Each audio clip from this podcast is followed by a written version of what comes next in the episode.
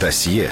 24-річна Анастасія Дієва працює в міністерстві закордонних справ за цивільно-правовим договором. У 2009 році майбутній заступник міністра закінчила один з найпрестижніших ліцеїв столиці Кловський ліцей міста Києва, і вступила в Київський національний університет імені Тараса Шевченка на спеціальність політологія. Перша її офіційна робота помічник народного депутата. До заміжжя Дієва носила прізвище Шмалько, і в шостому і сьомому скликаннях Верховної Верховної Ради працювала помічницею депутата від партії регіонів Леоніда Кожари. А після того, як він очолив МЗС в уряді Миколи Азарова, деякий час вважалася помічником регіоналки Олени Нетецької. Деякий час дієва жила та працювала у Стокгольмі, де за її ж словами займалася зеленими технологіями. Після повернення в Україну працювала правою рукою Екіс Гуладзе, займалася питаннями реформ у міністерстві. При запуску патрульної поліції ми жертвували сном місяців вісім. Жили були на адреналіні, пили літрами каву. У нас кожен день був як останній, розповідала в одному з інтерв'ю Дієва. Згідно з її декларацією, за 2015 рік, поданою, коли вона вже претендувала на посаду, Анастасія Дєєва отримала 4387 гривень доходів. З них 4380 склала стипендія і ще 7 – дивіденди і відсотки. Також вона задекларувала більш ніж 24 тисячі доларів доходів, отриманих за кордоном кордоном.